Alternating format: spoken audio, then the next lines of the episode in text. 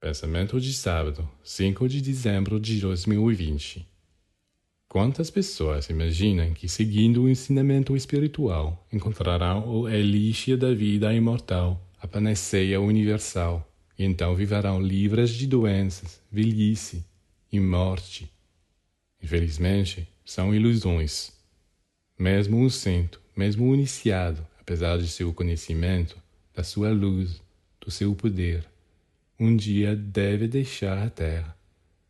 Não é porque se está na luz que nunca deve morrer. A luz é uma coisa, a longevidade é outra.